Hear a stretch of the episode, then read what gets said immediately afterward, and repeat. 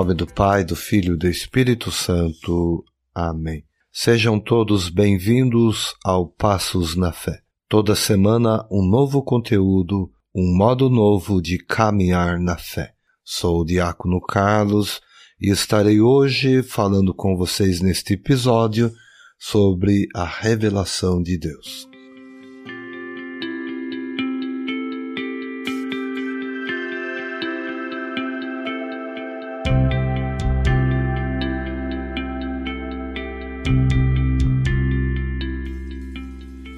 Trata-se de um dogma de fé, tratado então dentro da teologia dogmática.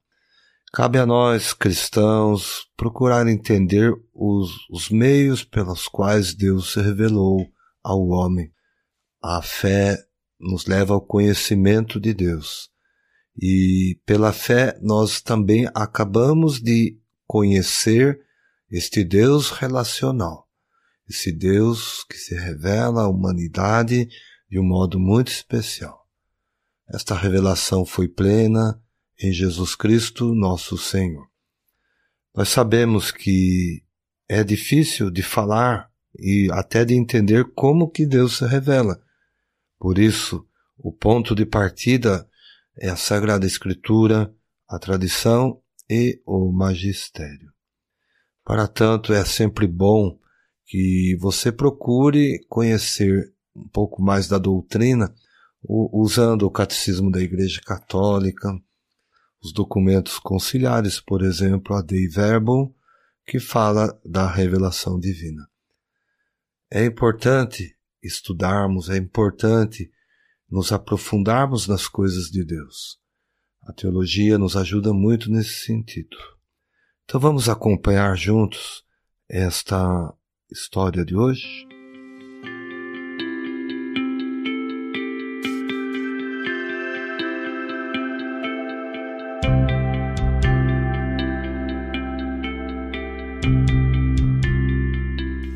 Para melhor entendimento, eu vou procurar repartir este episódio em três partes. Na primeira falarei como que Deus vem ao encontro do homem, na segunda, as etapas da revelação de Deus e na terceira, como que Deus se revelou plenamente ao homem. Vou falar um pouquinho né, de documentos da igreja, mas procurar de forma assim que vocês possam ir compreendendo. Logicamente é sempre bom consultar o catecismo, o documento, aprofundar mais no assunto.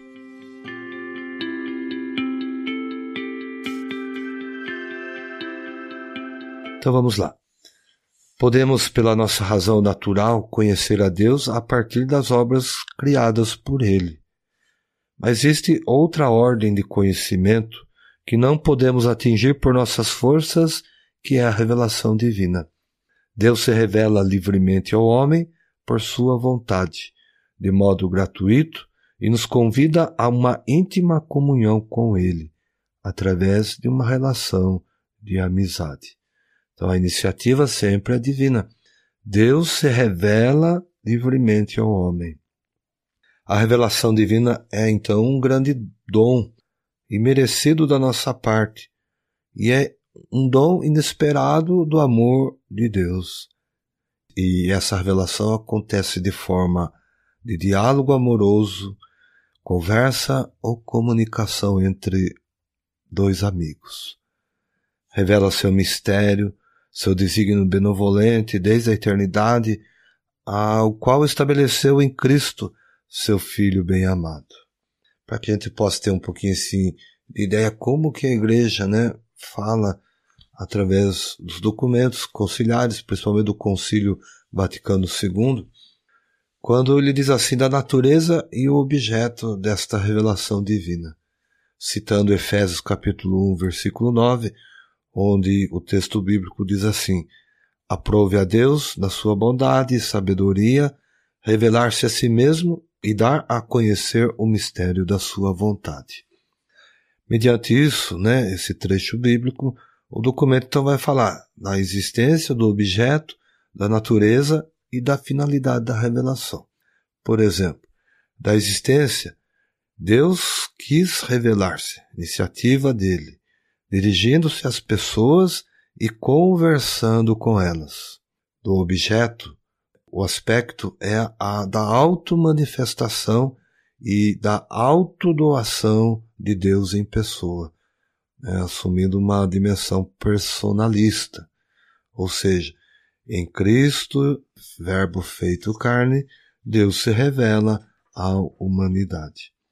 E a natureza dessa revelação sempre vai fazer analogia à palavra, onipresente tanto no Antigo Testamento como no Novo Testamento, na tradição patrística e medieval, bem como nos documentos do magistério. Sabemos que toda a palavra é forma superior de intercâmbio entre seres humanos, entre seres inteligentes. Por ela, uma pessoa se dirige a outra buscando comunicar-se.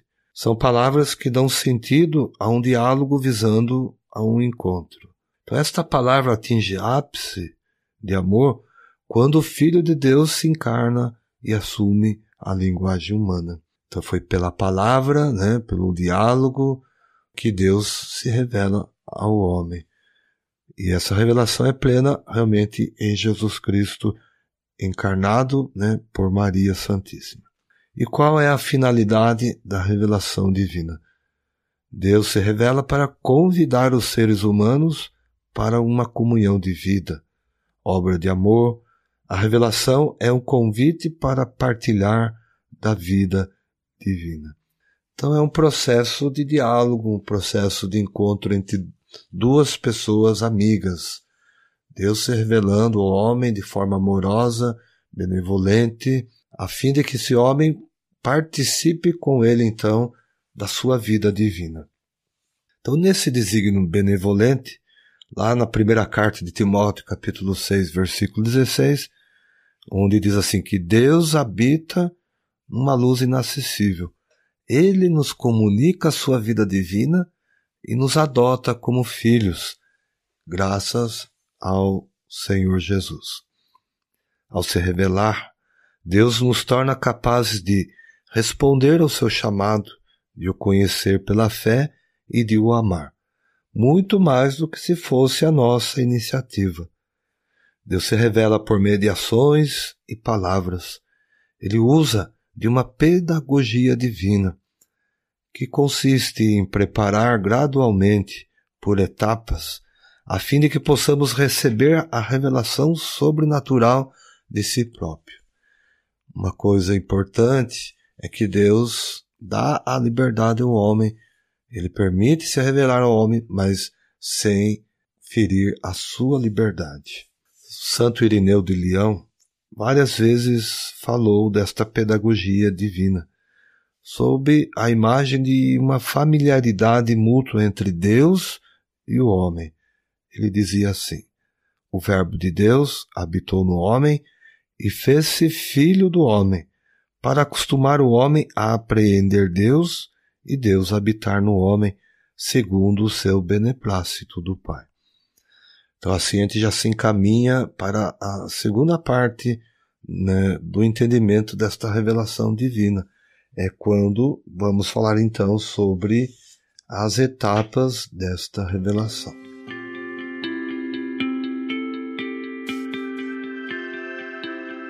Na realidade, Deus dá-se a conhecer desde a origem em tudo o que criou através do seu Verbo, e especialmente na relação pessoal que estabeleceu com os nossos primeiros pais, a quem convidou a uma comunhão íntima consigo, revestindo-os de graça e justiça resplandecentes.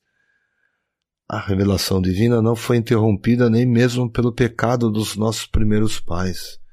Ao contrário, depois da queda promete a redenção e dá a esperança de salvação, e desde então cuidou continuamente do gênero humano, a fim de dar vida eterna a todos aqueles que perseverarem na prática das boas obras e que procurarem a salvação.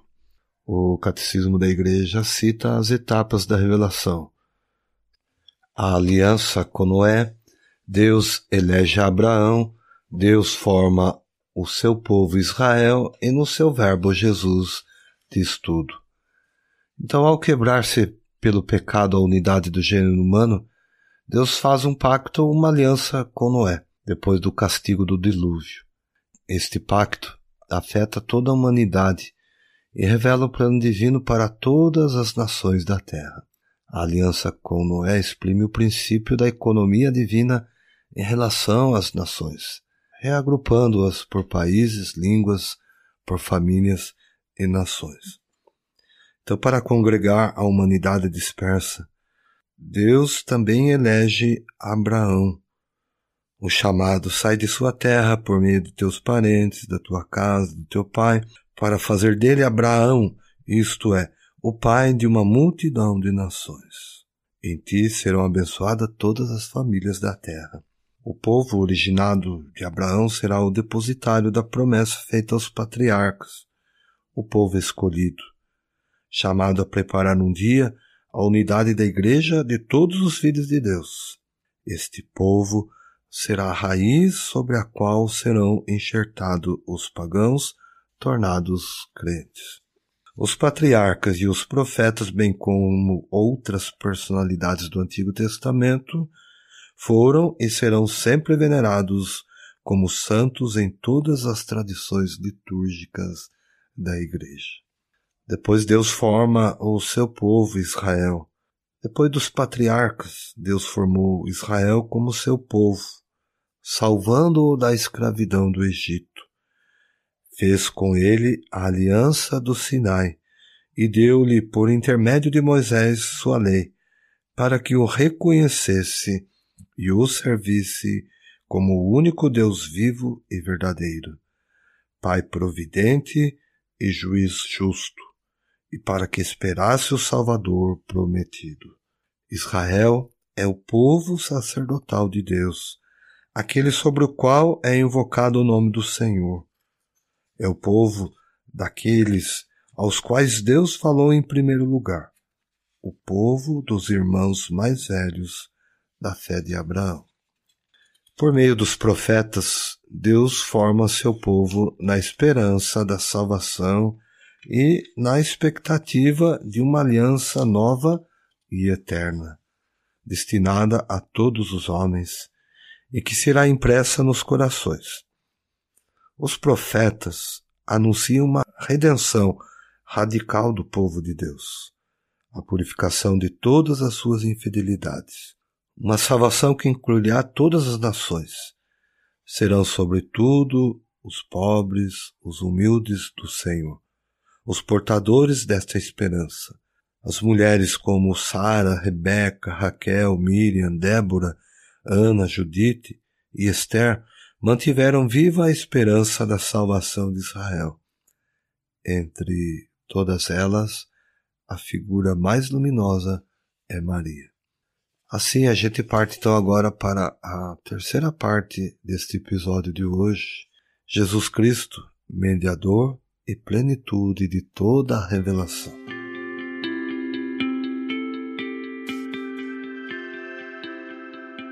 Deus disse tudo no seu verbo. Em Hebreus capítulo 1, versículo de 1 a 2 diz assim: Muitas vezes, de muitos modos, Deus falou outrora aos nossos pais pelos profetas. Nestes dias que são os últimos, falou-nos por meio do Filho Cristo, o Filho de Deus feito homem, é a palavra única, perfeita e insuperável do Pai.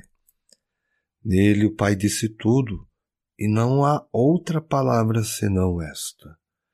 Isso é importante a gente ter conhecimento. Não haverá outra revelação. Em Jesus Cristo, Deus se revela plenamente.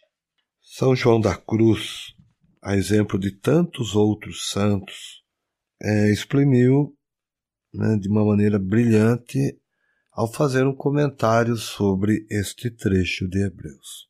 O santo diz assim: Porque dar-nos, como nos deu seu Filho, que é sua palavra única e outra não há, tudo nos falou de uma só vez nessa única palavra e nada mais tem a falar. De fato, aquilo que outrora falou parcialmente aos profetas, agora nos disse inteiramente em seu Filho, nos dando o todo que é seu próprio Filho.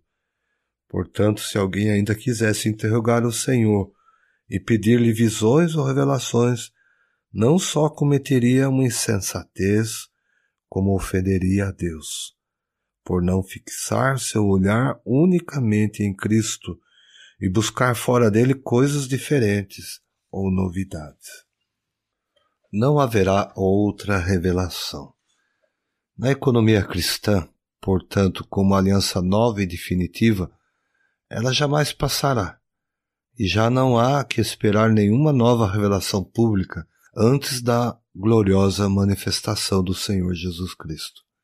Embora a revelação esteja terminada, ela não está explicitada por completo.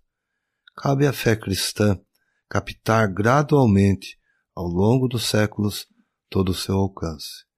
A gente sabe que ao longo dos séculos houve revelações denominadas privadas, algumas delas reconhecidas pela autoridade da Igreja. Por exemplo, as aparições né, de Nossa Senhora em Fátima, em Lourdes, em Guadalupe. A Igreja reconhece aí nessas aparições que não houve uma nova revelação. Simplesmente Nossa Senhora indica os caminhos para a Igreja que por muitas vezes deve ser retomado. Por exemplo, o caminho da oração, o caminho da consagração, o caminho né, da mortificação e etc. Tudo aquilo que o próprio Senhor já havia revelado para cada um de nós. Entretanto, né, essas é, revelações privadas não pertencem, contudo, ao depósito da fé. A função delas né, não é melhorar nem completar a revelação definitiva de Cristo mas ajudar a viver dela com mais plenitude em uma determinada época da história. Então nós somos guiados pelo magistério da igreja. O senso dos fiéis nos cabe discernir e acolher o que nessas revelações constitui um apelo autêntico de Cristo e dos seus santos à igreja.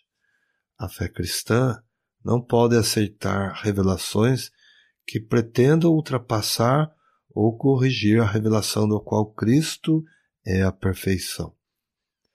Este é os casos, muitas vezes, de certas religiões não cristãs e também de certas seitas recentes que se fundamentam em tais revelações. Então, assim a gente conclui, né, de forma bem sucinta, o, o porquê Deus se revelou à humanidade. A base de tudo sempre vai ser dom gratuito de Deus. Deus cria o homem à sua imagem e semelhança para viver em comunhão divina e eterna com Ele. Essa comunhão é rompida então pelo pecado original e mesmo com a queda do homem, Deus continua a revelar-se através de pactos, através de alianças com o povo. Escolhe um povo para que através dele todas as outras nações sejam agregadas a ele. Então é importante ter conhecimento disso, aprofundar nesse assunto. É, para ajudar vocês, estou deixando no meu site, né, no site do Passos da Fé, o trecho do Catecismo da Igreja Católica que fala então dessas etapas da revelação, como Deus se revela, e também o documento conciliar né, é Dei Verbo, que é uma constituição dogmática. Nos próximos episódios a gente vai estar tá falando um pouquinho mais, aprofundando mais sobre o conteúdo né, da revelação divina. Compartilhe este episódio, ajude-nos a divulgar né, a doutrina, a palavra de Deus, o conhecimento da fé, o crescimento na fé que por intercessão de São João da Cruz, abençoe-vos o Deus Todo-Poderoso, Pai, Filho e o Espírito Santo. Amém.